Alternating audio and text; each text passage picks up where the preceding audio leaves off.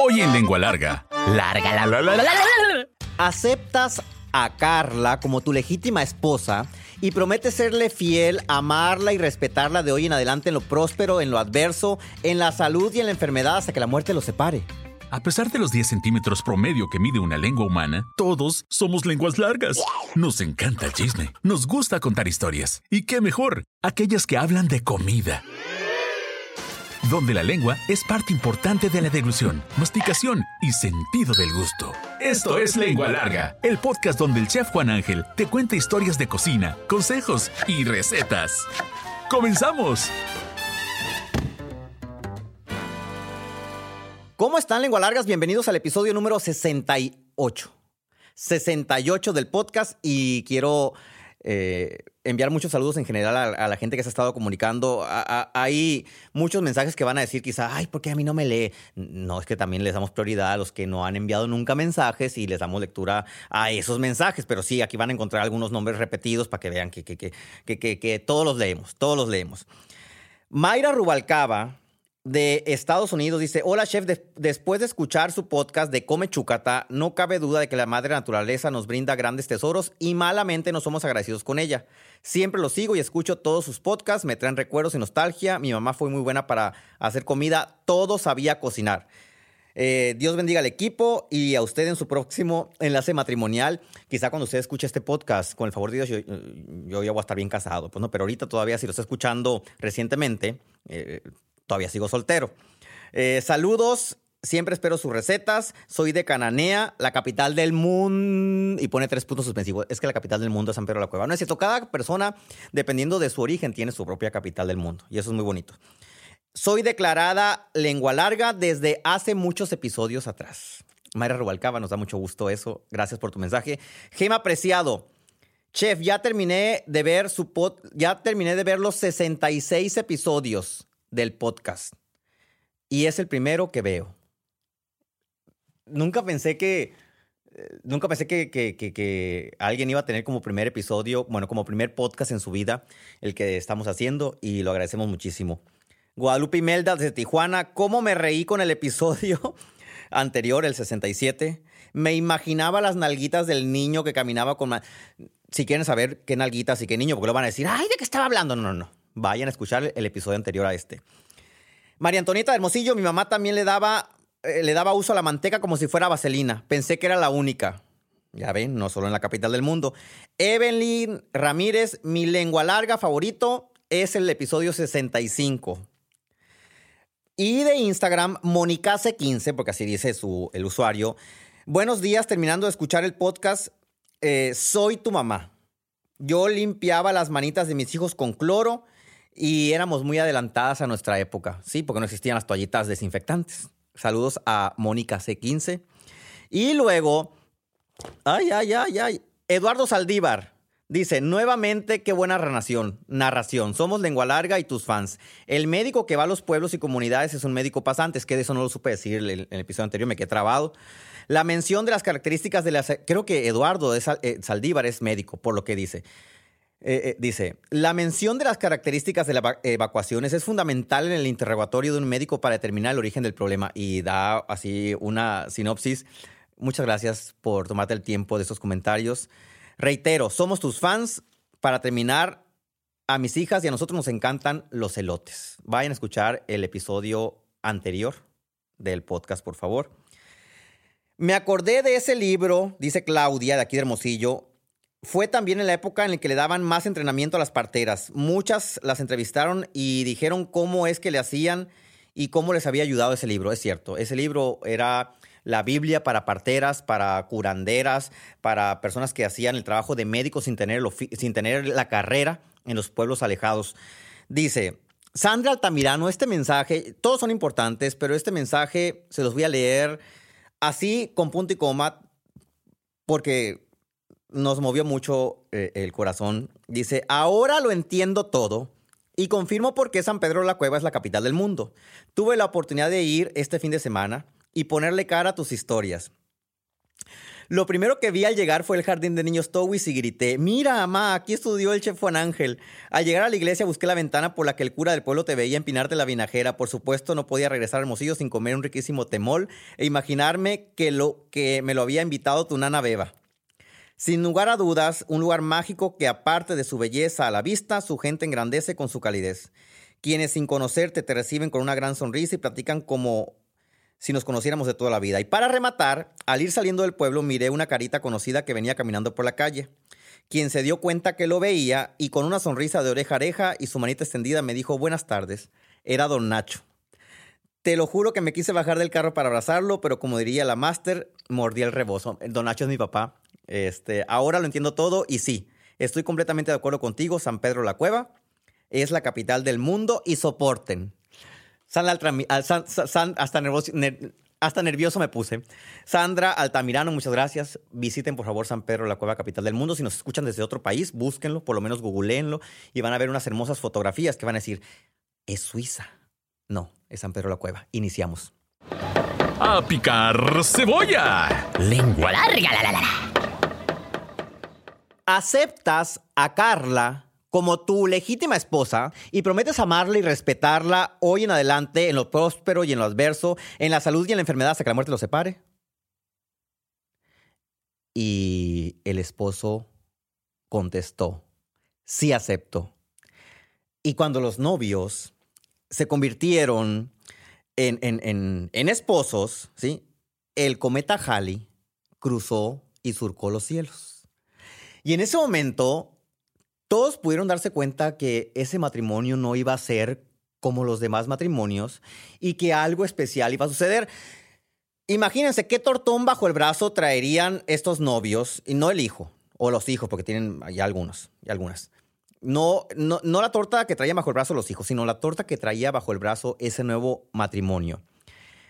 Ella es diseñadora gráfica de carrera y profesión, y desconocía por completo el mundo de la, de la cocina. Su mayor preocupación, la mayor preocupación de Carla era cómo le voy a hacer ahora que ya soy esposa y que por acuerdo su esposo le dijo, no te preocupes, yo voy a proveer, tú sigue con tus trabajos de diseño, tú puedes hacer, si quieres, la comida, te voy a poner a alguien que te ayude. Ella estaba viviendo la nueva experiencia de ser ama de casa desde un punto de vista muy diferente porque era una diseñadora que no sabía cocinar y decía, ¿cómo le voy a hacer? O sea, ¿cómo le voy a hacer si ni siquiera sé guisar un huevo? Cuando Carla tomaba la computadora ¿sí? Eh, y tomaba la cámara, sentía una conexión así como la que sienta a lo mejor un carpintero con la sierra, un, este, un doctor con el estetoscopio o con una cirugía, sentía e, esa calidez y ese acercamiento y hacían chispas. Cuando ella tomaba la cámara, sentía que había vida a su alrededor, pero cuando tomaba los sartenes, sufría, ¿sí? Y sufría tanto que sus días se alargaban y parecían de 36, 48, 56, 72 horas en lugar de 24. Cuando se terminó la boda, ¿sí? Carla y su nuevo esposo tomaron eh, camino hacia Sinaloa para después de ahí tomar el tren que va, el Chepe, que va por, por, por, Chihuahua, ¿sí? Y, y, y, a uno le enseña esos maravillosos paisajes. Entonces llegaron ahí, se instalaron en el hotel este, ahí en, los mochis, y pues se pusieron a tomar, ella y su eh, ahora esposo. ¿sí? Se pusieron a tomar, se pusieron bastante felices, se fueron a dormir y en la mañana, cuando llegó el taxista para llevarlos al tren, no contestaron el teléfono. Y le marcaban y le marcaban hasta que de repente de un manotazo ella agarró el teléfono y dice, ahí voy, ahí vamos. Y se quedaron dormidos otra vez volvió a sonar el teléfono, tocaron la puerta y como pudieron se levantaron, rehicieron las maletas, se subieron al taxi y se fueron hasta la estación de tren. Y en la estación de tren el tren ya estaba eh, a punto de salir. O sea, de esos de que ya... Ah, el tren hace unos sonidos muy característicos cuando ya está a punto de salir, ¿sí? Entonces, esos sonidos ya los estaba haciendo, ya, ya algunas puertas estaban cerradas, eh, ya estaban revisando los últimos detalles para que el, tren eh, tomara su ruta, ¿sí? Y en eso, ellos se subieron al tren. Cuando se subieron al tren, pues siguieron la fiesta en el, en, el vagón que tiene ahí una licorería, bueno, un, barecito. Se pusieron también bastante felices, conectaron la, la fiesta y tomaron la ruta hacia Krill. En Krill se bajaron muy enamorados después de haber visto aquellos paisajes. Y esa noche, Carla y su esposo fueron a un restaurante. En ese restaurante, a Carla le sucedió algo que nunca le había pasado y experimentó una curiosidad. Era un restaurante con un chef de raíces italoafricanas, es decir, hacía comida africana y comida italiana en la sierra de Chihuahua, donde terminaba la ruta del Chepe. Entonces fueron a comer ahí, a cenar. Eh, dice ella que, el chef, cuyo nombre no voy a decir, le, echaba sus miraditas, ¿no? Así de, le guiñaba el ojo a través de, de, la ventanita de la cocina y desde que llegaron los recibieron con una cortesía y luego otra cortesía y luego ya les pusieron el vino y Carla y su esposo pidieron el plato principal del lugar. Llegó el plato principal y era un chamorro. Pusieron el, chamorro estaba en el plato parado, así con el hueso hacia arriba. El, ¿Qué es el chamorro? El chamorro es, es esto, pues es la pantorrilla, ¿no? Es la pantorrilla, en este caso del cerdo, ¿sí? Que cuando se rebana le dicen codillo también. Y en el caso de la res se le dice chambarete, ¿sí? Entonces el chamorro estaba completo así, con su salsita abajo, el hueso hacia arriba, en el plato, muy bonito decorado. Le encajó el tenedor y el tenedor se resbaló y se deslizó la carne y cayó sobre el caldo. La sopió, sopió la carnita en el caldo, se le metió a la boca y en ese momento sintió exactamente el sonido que acabo de hacer ahorita. Se quedó en silencio y el marido le dijo, ¿qué pasó? Eso está muy bueno. Eso está muy bueno. Y se ve muy fácil. Y el marido entre dientes, Ay, se ve muy fácil, pues si no sabe ni guisar un huevo a la mujer. Yo lo voy a hacer cuando regrese a Hermosillo. Cuando regresaron a Hermosillo, era a principios, eh, a, finales de los 80s, 80s, 90 más o menos, para que se ubiquen. Hermosillo, desde donde estamos grabando el podcast, ¿sí? Era un lugar eh, eh, gastronómicamente muy virgen, ¿sí? tenía su gastronomía típica, pero no había evolución en la gastronomía típica. Y el, supermercado más grande que existía en aquel tiempo, no había Walmart, no había Soriana, ¿sí? así por mencionar algunas marcas que son nacionales o a veces internacionales, no existían en Hermosillo. Y existía un lugar que se llamaba BH. El BH era el supermercado de los Valenzuela, ¿sí? una familia eh, trabajadora, acomodada, poderosa de Hermosillo. Y en ese lugar, pues tenían su carnicería, así, abarrotes, verduras, poquita ropa también vendían. Este, tenían cuadernos en los ciclos escolares. Ahí me tocó ir a comprar cuadernos cuando iba a iniciar el ciclo escolar. Y tenían su, su carnicería. Y en la carnicería vendían poquito pescado, poquito marisco, tres cosas de cerdo, tres cosas de res y pollo. ¿no? Entonces ella llegó con el carnicero y le dice, fíjese que necesito un favor. Me gustaría tener varios chamorros y el carnicero volteó a ver a otro carnicero y le dice, oye, están pidiendo chamorro aquí. ¿Qué es eso? Y Carla tampoco sabía que era un chamorro. O sea, Carla realmente no sabía de dónde provenía esa pieza. Diseñadora gráfica con eh, este, especialización en diseño de interiores, alejada completamente del mundo que estaba tratando de, dominar o de entrar después de una discusión, le dijo, mire, vamos a hacer algo. Venga la semana que entra y aquí le vamos a tener unos, a ver si los conseguimos. Y regresó la semana que entra y le tenían unos chamorros. Entonces, Carla se fue a su casa con los chamorros, los cocinó, se los dio a probar a su familia y en ese momento se los pidieron para comprarlos y le empezaron a ordenar los chamorros. A revolver los frijolitos. Lengua larga. La, la, la, a la vuelta de unas semanas, Carla encontró la fórmula no exacta del que había comido en el restaurante allá en Krill del chef ítalo-africano, sino que encontró su propia fórmula que era mejor que la del chef. De no saber guisar un huevo, ¿sí? De no saber eh, eh, este, hacer, eh, hacer un bistec ranchero, un caldo de queso, que son platos como típicos de, Sonora, empezó a hacer un platillo cuyo ingrediente principal no se vendía en los supermercados, y obviamente ese platillo no existía en los restaurantes de, Hermosillo. Y tampoco existía pues su manera de prepararlo y de salsearlo, de adobarlo, de hornearlo, de tal manera que el chamorro se, se, conservara con su forma, pero al momento de meter el tenedor se deshiciera. Es como si quisieran, eh, les voy a poner el ejemplo de la gelatina. Una gelatina que es así blandita, que tiembla, pero que al desmoldarla no se desparrama. Es una fórmula gastronómicamente a veces muy difícil de conseguir, o el de una costilla, un chorrib, una costilla de res, que la pueden cocinar por horas, 10, 8, 12 horas, y que al momento de rebanarla, la costilla conserva su forma, pero si usted le pasa el tenedor, se deshace como bombón. Esa, esa técnica, Carla la dominó. Y en el chamorro y en su preparación, de repente encontró esa chispa que hacía con la computadora y con la cámara. Y dijo, estoy sintiendo la misma felicidad que siento a la hora de diseñar, pero con el chamorro.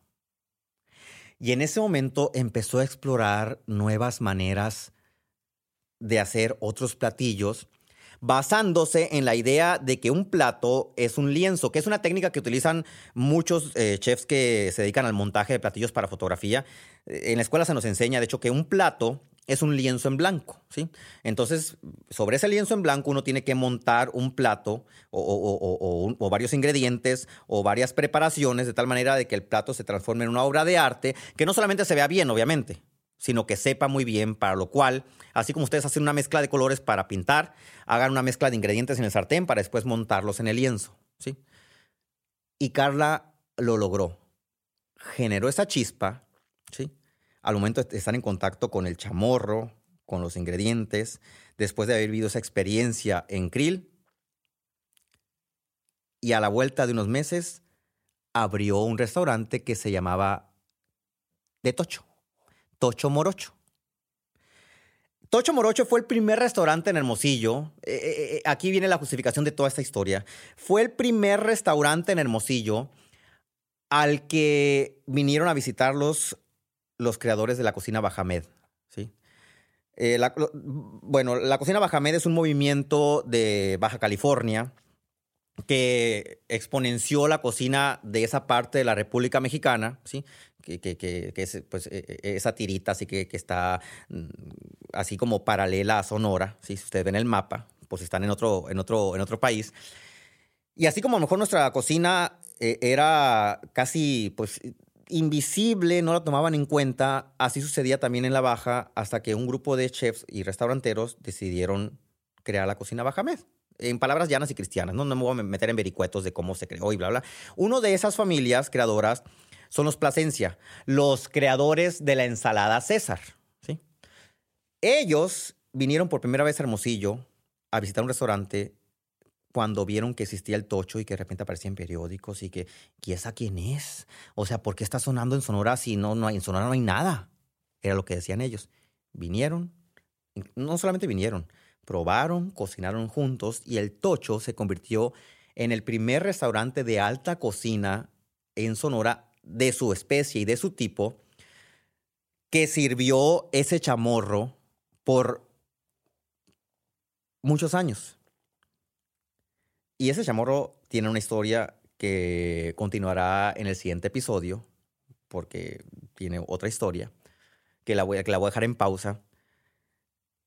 Y ese chamorro es para mi gusto el mejor chamorro, y, casi nunca digo eso, creo que Daniel eh, eh, coincidirá, nunca nunca digo es el mejor de tal porque uno no tiene la visión completa de las cosas. O sea, no he probado todos los chamorros del mundo, como para decirlo, pues. Pero cuando vives la experiencia de ese chamorro, te das cuenta que va a ser muy poco probable, muy poco probable que encuentres otro igual.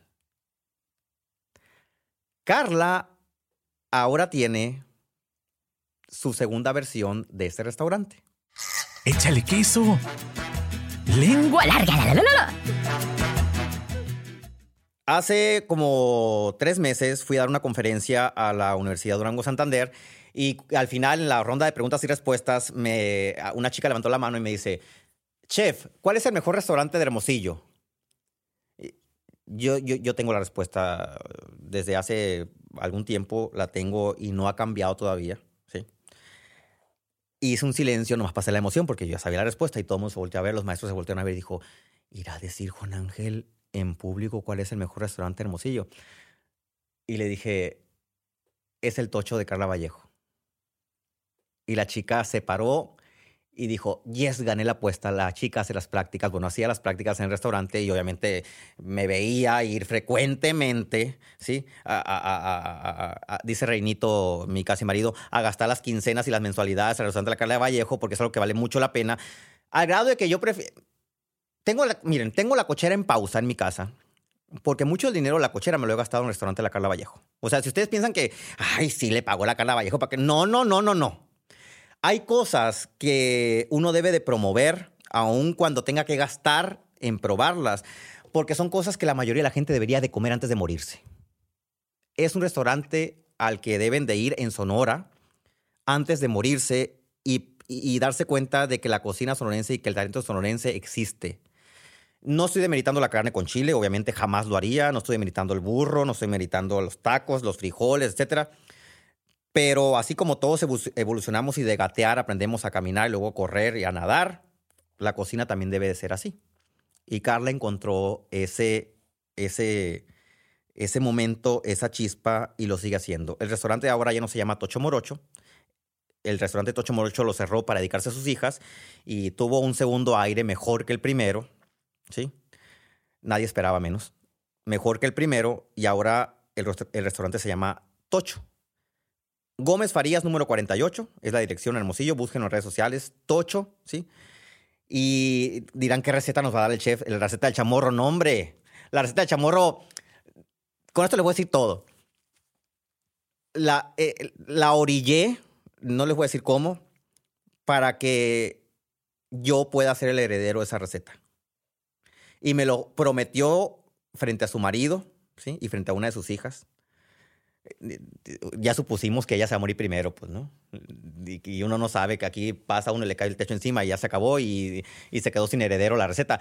Pero yo sueño con... He, he, tratado de replicar muchas veces esa receta. No he podido dar ni siquiera con el 50% de la fórmula. E, e, es, es un trabajo que ha desarrollado por muchos años y nadie lo ha podido hacer igual.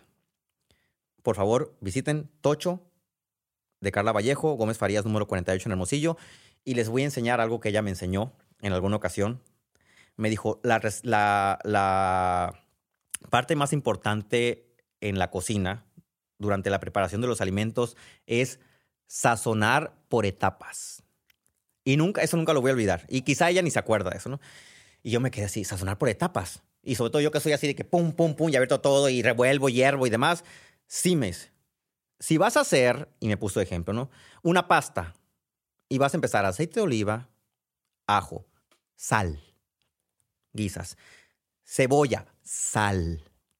Y pimiento, lo que vas a poner. Echas el apio y vuelves a sazonar. Y cada vez que vas preparando una capa del alimento, es decir, un, guiso, y le vas agregando, y le vas agregando, y le vas agregando, vas sazonando cada capa del alimento. De tal forma de que, de que uno no debería hacer de sofrío la cebolla con el ajo, luego le echo el, jitomate, luego la zanahoria, el apio, el puré y luego sazono con la sal. No. Y les comparto este tip porque ha resuelto mi vida de una manera impresionante y, hay un Juan Ángel antes y después de este secreto y la gente se da cuenta cuando sirvo algún evento y me dice, ay chef, cuando lo probé aquella vez no estaba tan bueno. La única diferencia que he hecho es sazonar cada vez que agrego un alimento, que agrego un, ingrediente o que cambio de técnica, o sea, si paso del hervor al, al braseado, al horneado, voy sazonando y voy sazonando por capas, para que cada capa del alimento, como si fuera un pastel, como si fuera un- un- una masa de hojaldre, tenga sabor. La capa de cebolla, así imagínensela. La capa de apio, la capa de jitomate, la capa, la capa de salsa, la capa de pasta. Obviamente la pasta se sazona por separado cuando se pone a cocer. Tome nota de eso. Lo dijo alguien que tiene el mejor chamorro que he probado y que hasta ahorita, porque capaz y luego escuchan el podcast y ya sucede otra cosa, pues no. 23 de febrero del 2023 que estamos grabando este podcast es el mejor restaurante Hermosillo al que he ido. Hasta la próxima. ¿Ya te aceptaste como lengua larga? ¿No? Entonces espera el siguiente episodio. Sí, bienvenido al club. Sigue al chef Juan Ángel en Facebook, Instagram, YouTube, Twitter, OnlyFans. Uy, no, eso no. Busca recetas, cocina con él e interactúa. Búscalo en todas las plataformas como Chef Juan Ángel. Afila la lengua larga para el siguiente episodio. ¡Adiós!